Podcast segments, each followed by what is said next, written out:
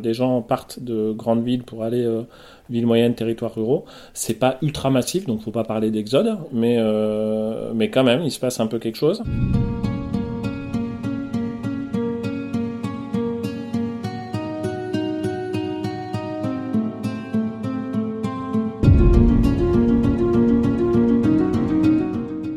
Covid a bousculé la géographie?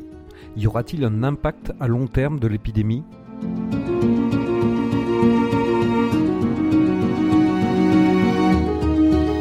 Je suis Laurent Gaudens, journaliste à la Nouvelle République et Centre Presse. Avec ce podcast dans l'œil du coronavirus, je vais vous raconter au jour le jour la vie au temps de la pandémie et l'impact qu'elle a sur notre quotidien entre Poitiers, mon lieu de travail, et Châtellerault, mon domicile.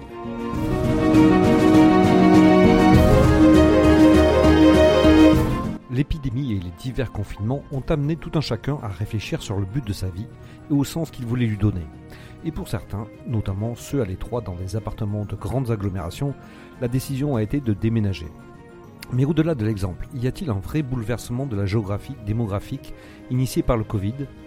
C'est ce que j'ai voulu savoir en rencontrant Olivier Bouba-Olga, professeur des universités en détachement à la région Nouvelle-Aquitaine, directeur du service études et perspectives. Il a travaillé à ce titre sur les déplacements de population liés à l'épidémie de Covid, qui montrent que certaines grandes villes ont perdu des habitants au profit d'autres régions. Il y avait tout un ensemble de questions qui se posaient sur euh, l'évolution des mobilités des personnes hein, suite au Covid en fait et au confinement, avec un discours qui a un peu émergé selon lequel euh, on aurait beaucoup de personnes qui déménageaient des grandes villes vers d'autres territoires. Euh, le problème, c'est que personne n'a les données pour dire est-ce que c'est vrai ou pas. Alors on a des exemples, bien sûr, hein, mais on ne sait pas si c'est anecdotique ou un peu massif. Donc euh, au niveau de la région. qu'on voit dans tous les journaux. Euh, voilà, le cas de euh, d'un couple de Parisiens qui part de Paris, qui achète une maison en province, peut-être il télétravaille, enfin ou il change de vie, enfin bon.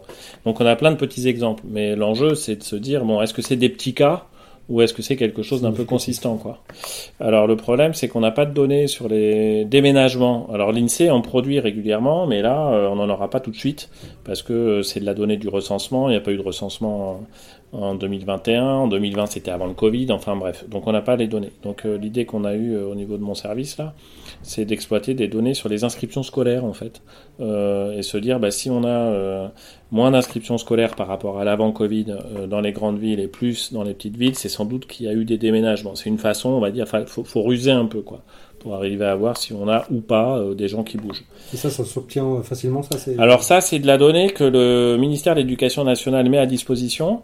Euh, c'est de l'open data, hein, donc c'est des données qu'on peut qu'on peut mobiliser.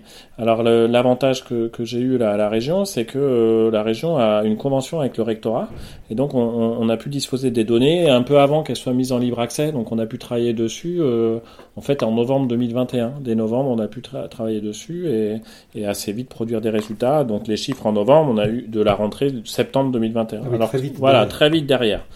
Et euh, bon, alors les, les, les, les grands résultats, c'est quoi? Le premier, c'est que bon, oui, y a, il se passe quelque chose, il y a, ça bouge un peu. Effectivement, euh, des gens partent de grandes villes pour aller euh, villes moyennes, territoires ruraux. C'est pas ultra massif, donc faut pas parler d'exode, mais euh, mais quand même, il se passe un peu quelque chose. Quelque chose qui n'y avait pas avant. Après, Alors, qui qui existait déjà un peu avant, mais disons que ça a eu un effet accélérateur.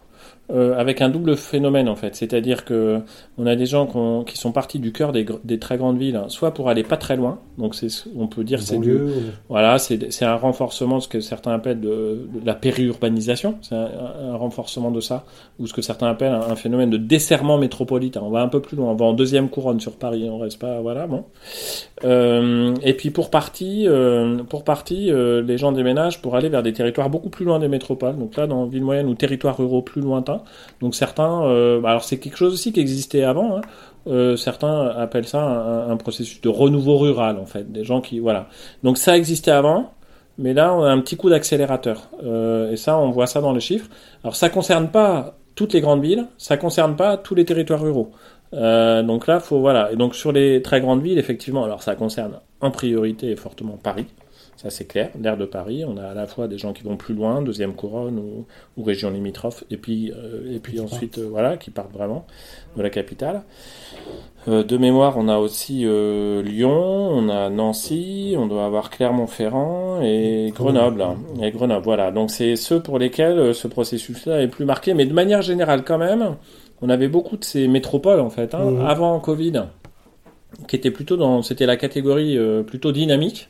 Et euh, après Covid, euh, beaucoup, euh, beaucoup ont une dynamique moins bonne que la moyenne, quoi. Et les cinq là, c'est vraiment celles qui sont le plus en retrait. Et après, donc au profit de quel territoire? Bon, bah, des territoires à proximité de Paris, hein, c'est ce que je disais, c'est périurbanisation des serments métropolitains, ou de Lyon, ou de, ou du, ou- ou de Grenoble, etc. Et puis ensuite, euh, territoires plus ruraux. Alors là, un des petits points qu'on a repéré, alors c'est quand même plus au sud du pays. Et puis, euh, ce qu'on a repéré, c'est aussi des territoires où on avait pas mal de résidences secondaires, une proportion importante de résidences secondaires. Donc, ce qu'on peut se dire, c'est que peut-être derrière, ce qui se cache, c'est des gens qui avaient déjà une résidence secondaire, euh, qui vont s'y installer, éventuellement en continuant à télétravailler ou pas, enfin voilà. Et ou euh, des gens euh, qui ont décidé euh, de changer de vie, on va acheter une, on va acheter une maison et ils vont plutôt dans les endroits où il y a déjà une certaine attractivité, où donc on a déjà pas mal de résidences secondaires. hein.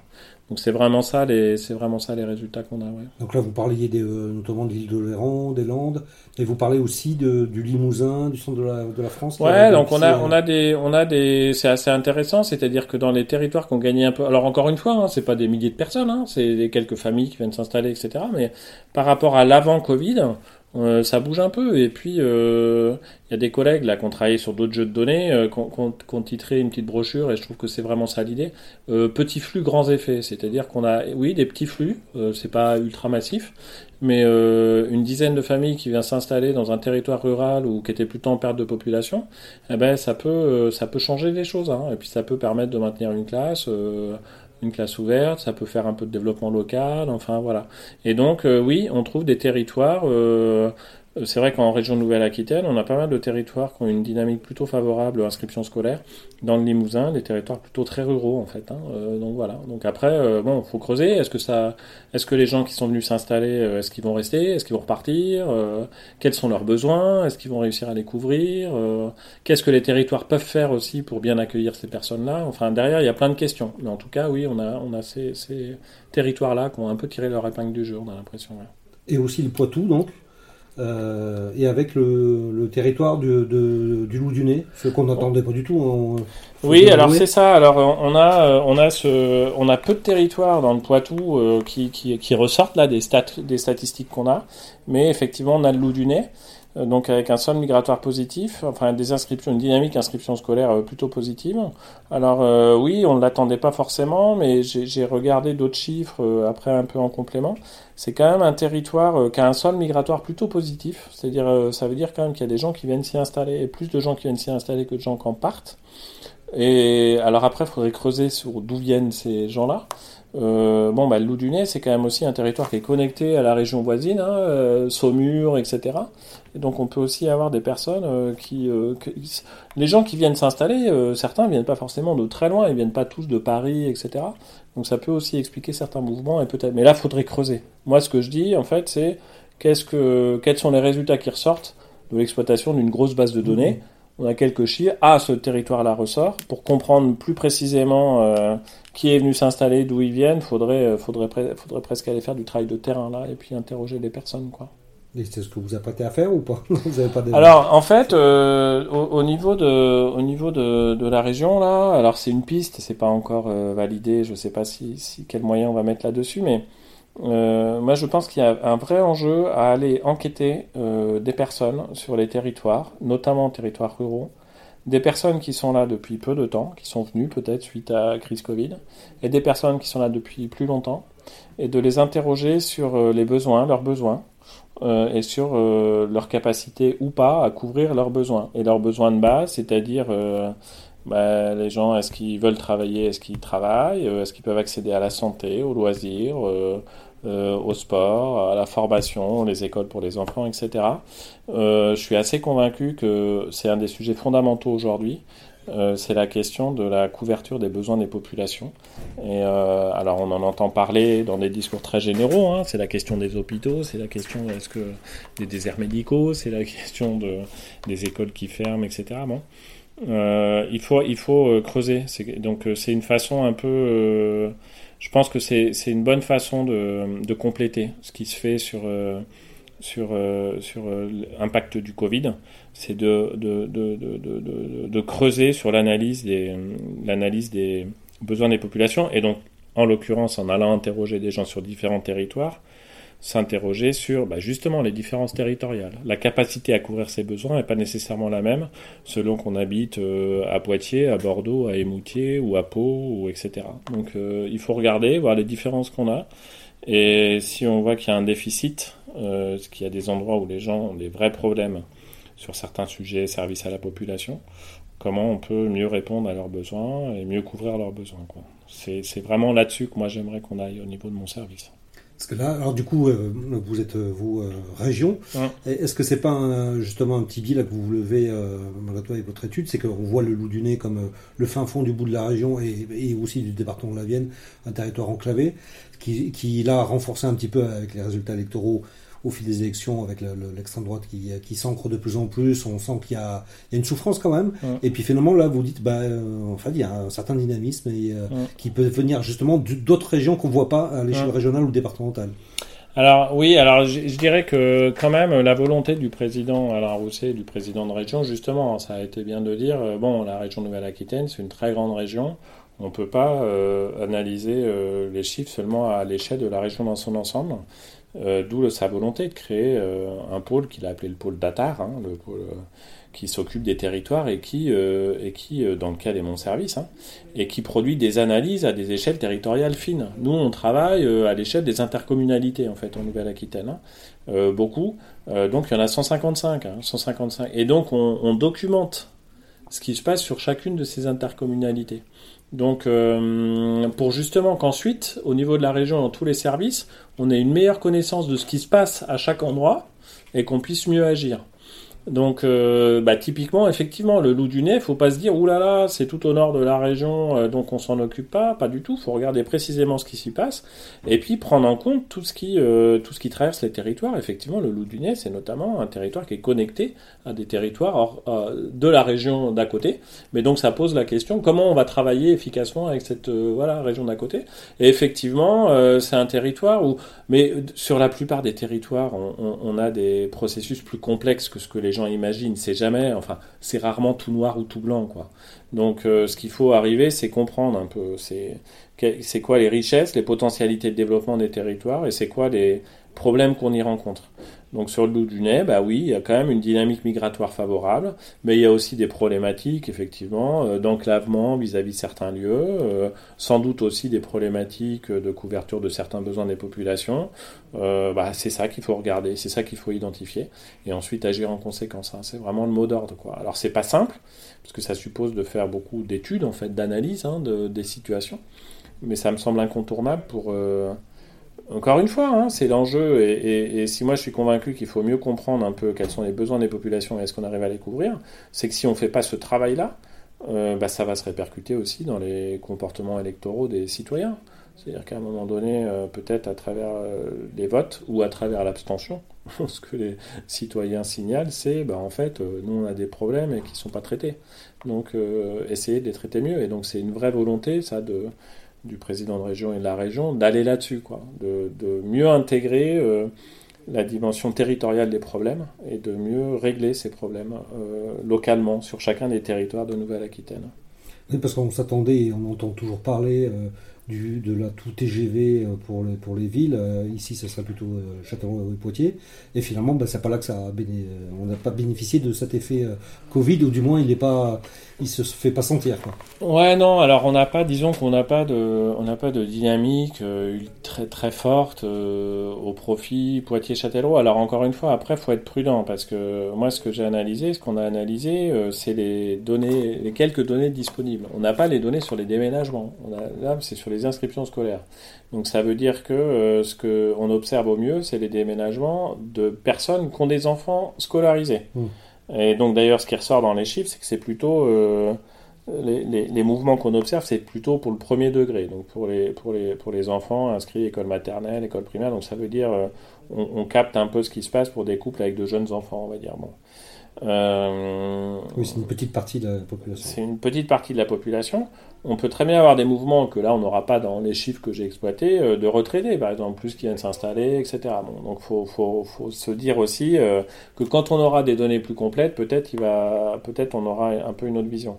Parce que sur Poitiers-Châtellerault, on a d'autres indications qui laissent notamment, on sait bien que ça bouge côté marché immobilier, etc., qui pourraient laisser penser que quand même, euh, il y a des gens qui viennent s'installer, qu'il y a quand même une certaine dynamique, etc. Après, euh, une ville comme Poitiers, du point de vue de la dynamique démographique, c'est quand même un territoire euh, qui va, pas, qui va plutôt bien. Hein.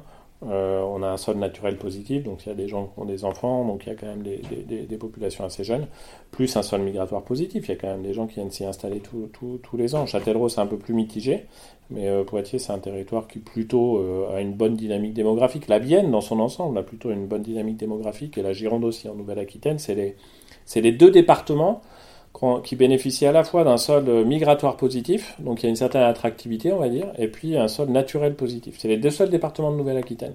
Les autres, on a un sol naturel négatif, hein, c'est des populations plutôt vieillissantes. Vienne et Gironde, euh, c'est pas le cas. Donc euh, voilà, faut pas. Mais on n'a pas eu un coup d'accélérateur Covid, on va dire, sur ces territoires-là, mais c'est des territoires qui vont quand même plutôt pas trop mal, quoi. Mais ça peut être le, début d'une tendance euh, malgré tout. Euh. Est-ce que c'est un travail que vous allez euh, justement refaire chaque année là pour voir comment Alors, ça se passe on va, oui, on va actualiser, on va actualiser nos chiffres. Hein. Bah, typiquement, quand après la rentrée 2022, là, on va récupérer les chiffres, pareil, peut-être en novembre 2022. Puis on va voir un peu si la tendance qu'on avait observée se confirme ou si ou pas. Euh, on va essayer de croiser ça avec d'autres données. On, a des pistes justement pour croiser aussi nos résultats avec euh, des données sur euh, les transactions immobilières aussi, les achats-ventes de maisons, de, logements, enfin, pour voir si voilà. et puis après, il bah, faut aussi regarder dès que l'INSEE ressortira des chiffres sur les déménagements, voir un peu si les choses se confirment ou pas. Donc c'est clair qu'il faut regarder ça parce que les dynamiques démographiques sont au cœur euh, de beaucoup de choses et aussi des dynamiques économiques en fait. Hein.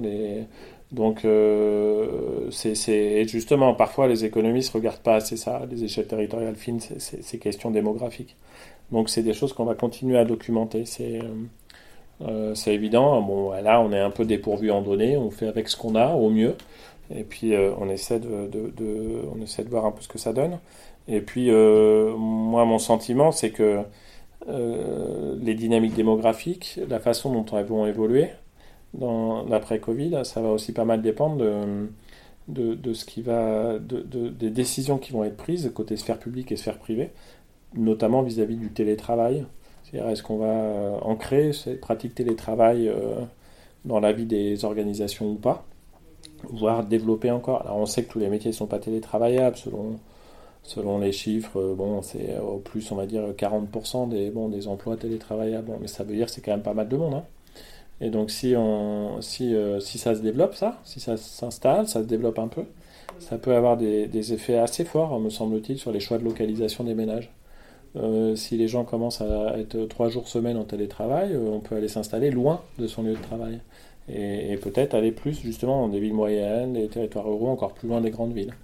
Donc euh, ça, ça peut changer des choses. Hein. Donc c'est ce qu'il faut qu'on continue à regarder. De toute façon, euh, le, monde social est un monde en perpétuelle évolution. Hein. donc il faut sans cesse refaire les, calculs, les analyses, euh, essayer de récupérer les statistiques qui vont bien, et puis arriver à voir un peu ce qui bouge, et puis au contraire ce qui est, ce qui est stable. Quoi.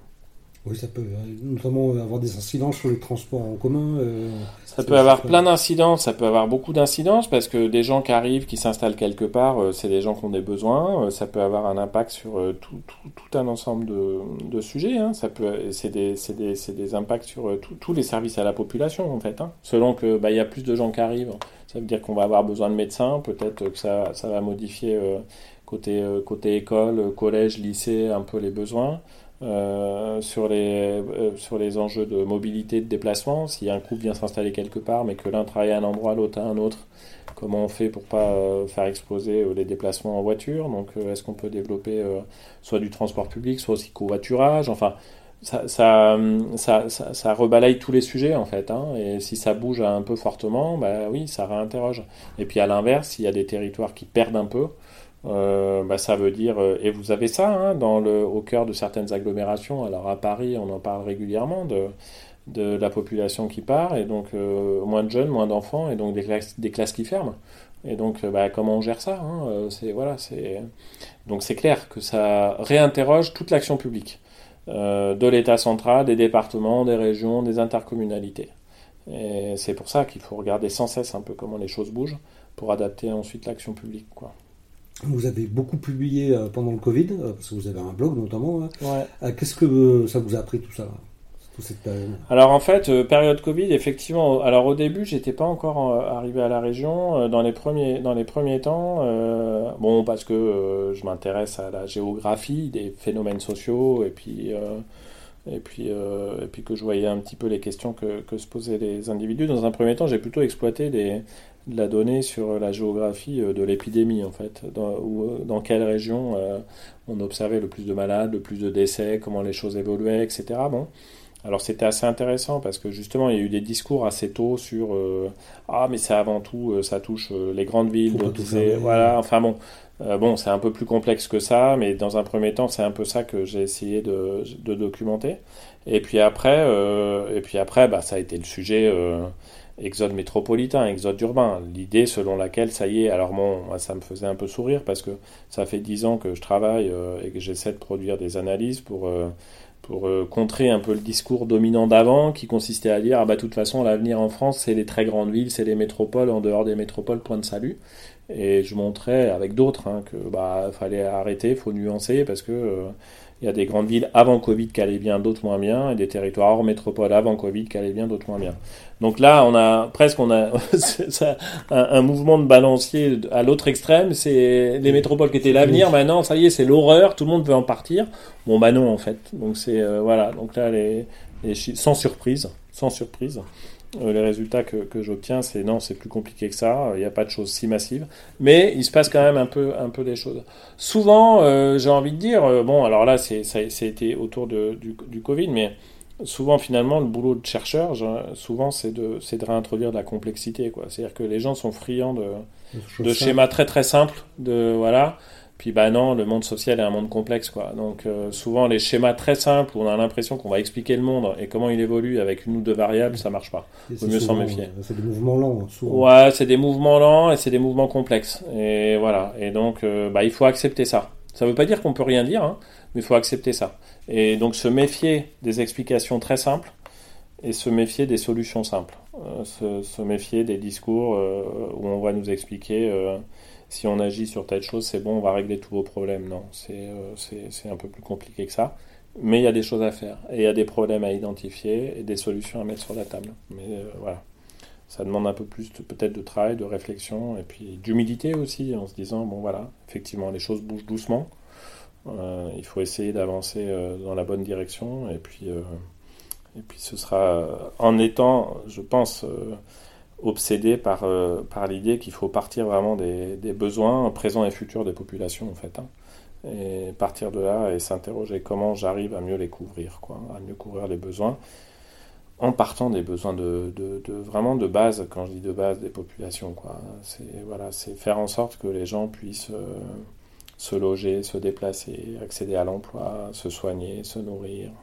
Ça semble, ça mmh. semble très basique, mais, mais aujourd'hui, il y a des sujets autour de ça et il faut continuer à les traiter. Il y a des endroits où on ne peut pas trop le faire. Et voilà, et voilà. Et donc, il euh, faut, faut identifier les endroits où c'est plus compliqué et puis voir comment on arrive à, à traiter les problèmes qu'on a identifiés. Ouais. Selon vous, il y a d'autres conséquences et d'autres enseignements à tirer du Covid? Bah peut-être, euh, bon, euh, ça a quand même, ça a quand même été, euh, c'est vrai que c'est, ça a été un épisode quand même très très particulier hein, dans l'histoire, même dans l'histoire longue. Hein.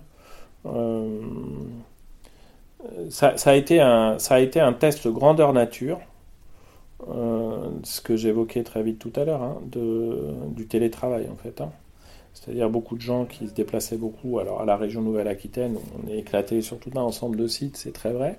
Des gens qui passaient un peu leur temps dans les transports pour des réunions, etc., ont expérimenté grandeur nature leur capacité à travailler aussi efficacement en étant euh, alors confinés, etc. Bon, ce qui n'est pas évidemment que personne ne souhaite que qu'on fonctionne que comme ça. Mais ça a été une expérience grandeur nature, je pense quand même, qui a montré que bah, c'était possible, qu'on arrivait à fonctionner avec une certaine efficacité en limitant de manière assez drastique les déplacements. Et euh, moi, il me semble qu'il faut qu'on réfléchisse à ça, et justement qu'on s'interroge en se disant, mais est-ce que c'est pas aussi euh, le moment de voir dans quelle mesure on peut l'ancrer avec, en, s'interrogeant sur tous les problèmes que ça pose, hein, parce que tout le monde n'y a pas droit, donc ceux qui peuvent pas, comment on fait, comment on les dédommage d'une certaine manière? Euh, on peut pas se satisfaire que de ça, etc. Mais comment on l'organise? Et parce que ça peut, ça peut quand même permettre de régler euh, pour partie certains des problèmes qu'on rencontre, quoi. Des problèmes de congestion, des problèmes de pollution, des problèmes de voilà par rapport à tous les enjeux, changement climatique, etc peut être des moyens de réduire, euh, voilà, enfin, sur les transports, les déplacements, c'est clair qu'il y a une... Et ça peut reconfigurer pas mal de choses aussi sur les choix de localisation, etc. Bon. Je crois que ça, c'est un, Parce que ça fait... Moi, ça fait 30 ans que j'entends parler du télétravail. Ça fait 30 ans que ça n'avait pas décollé, en fait. Hein, que ça restait... Bien sûr, ça existe un peu, mais que c'était un peu anecdotique. Et là, on a une expérience grandeur nature qui montre que, euh, bah oui, ça change, euh, c'est possible. Donc c'est peut-être le gros enseignement, mais je suis assez convaincu que c'est pas un truc qui va tomber du ciel. Quoi. Soit on s'empare du sujet, on en discute et on voit pour, l'organiser euh, de manière intelligente, soit bah, on laisse faire et peut-être on va retomber euh, sur les pratiques antérieures, mais ce qui serait peut-être dommage, ce serait peut-être une opportunité manquée quoi, pour réinventer aussi un autre modèle d'organisation du travail, de vie en société, etc.